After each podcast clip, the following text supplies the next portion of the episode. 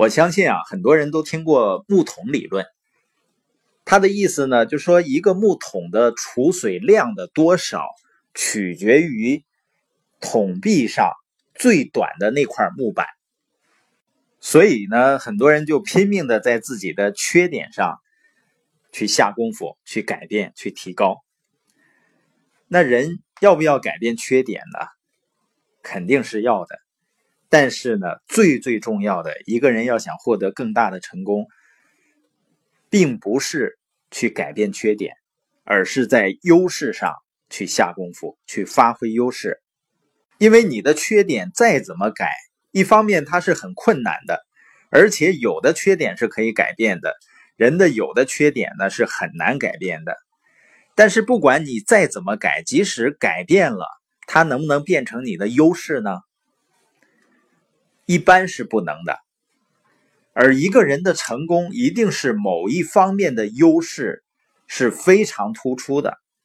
所以今天对人才的标准呢，并不是说啊全才没有缺点，而是他在具有最基本的职业素养的情况下，发挥他的优势，也就所谓的一招鲜吃遍天。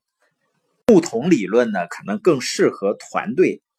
对于个人来说呢，我们还是要应用叫优势理论。比如呢，美国的前总统小布什，他的智商呢是低于普通人的，低于常人的，因为他的考试成绩都不是很好。但他一定是发挥了他的优势。我们前面所谈到的摩西奶奶是七十七岁的时候才开始发挥自己的优势。成为美国最著名的、最多产的画家之一，他发挥了自己的潜力，就是因为他相信自己的有潜力，并且呢，在自己的优势上去下功夫了。所以今天这一节呢，我们是想告诉人们，永远不要为自己的不足跟别人比较，觉得自己哪方面不足而感到愧不如人，去打击自己的自信心。而是什么呢？你要相信，如果你有一个梦想，你只需要去专注于训练自己，实现梦想最需要的那个技能。在这个过程中呢，你的优势就显现出来了。这几天学习呢，我的同桌是一位非常优雅、极具魅力的女企业家。课间呢，她给我分享了。发生在他身上的一些很有意思的事情，也就是他的记电话号码的能力超强，就不管任何人，只要是告诉了他自己的手机号，他下次再拨这个人手机号的时候，就不需要再去翻电话号码本，就直接摁号码就可以拨出去了。另外呢，他对人的记忆，包括人的声音。记忆的都非常清晰。他举一个例子，有一次他坐电梯的时候呢，旁边正好有一位女士在打电话。他一听到这声音，他就马上想起来是他十多年前见过的一个人，所以他就跟这个人等他打完电话以后，跟他去打招呼，然后说我们见过。然后那个人很吃惊，觉得很陌生啊。然后他说：“你是不是姓什么？”他这个时候脑子里开始这个人的姓名就浮现出来了，然后呢又浮现出十年前那个场景。他说：“十年前我和一个朋友去过你家，是一个什么样的情况？”那个人是非常非常吃惊。实际上我听到这儿呢，我也觉得很惊奇。我觉得这就对我来说就像特异功能一样，因为我很难想象啊，我十天前见到的一个人。哦，我很刻意的去记这个人的名字、长相，但是呢，过了十天以后，有的时候我都很难去想起来，而他竟能够把十年前的一次普通的见面，把这个人的相关情况都记得如此清楚。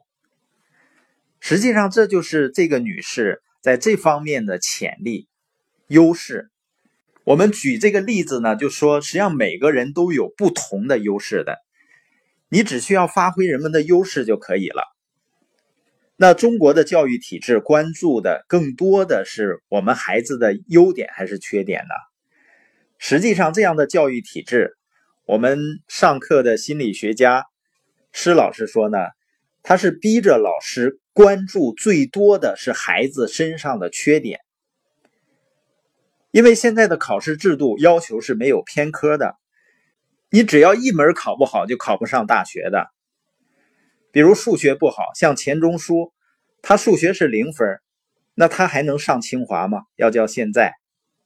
因为以前的教育制度跟现在是不同的，包括俞敏洪能够考上北大，实际上那个时候上英语专业是不要求数学的分数的，所以他才能够上。如果按今天的制度的话，他根本上不了北大的。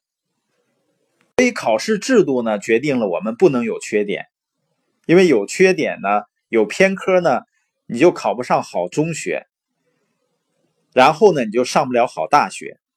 我们前面提到了，缺点即使能改，但是它能变成你的优势吗？缺点改了也是一个普通的水平，平均的水平。很多人大部分时间花在改在缺点上，也就到了一个普通的水平了。优势理论呢，就是说，你与其花大部分时间弥补你的缺点，还不如把大部分时间用于发挥你的优势。你这个优势就能够让你成为立足之本，或者在某个行业中出类拔萃。你看，任何一个成功的政治家也好，企业家也好，明星也好，他都是把他的优势发挥到极致的结果。所以今天的话题呢，是让我们相信自己的潜力，然后发挥自己的优势。如果你拥有一个团队的话，你关注的不是改变你团队成员的缺点，而是发挥他们的优势就足够了。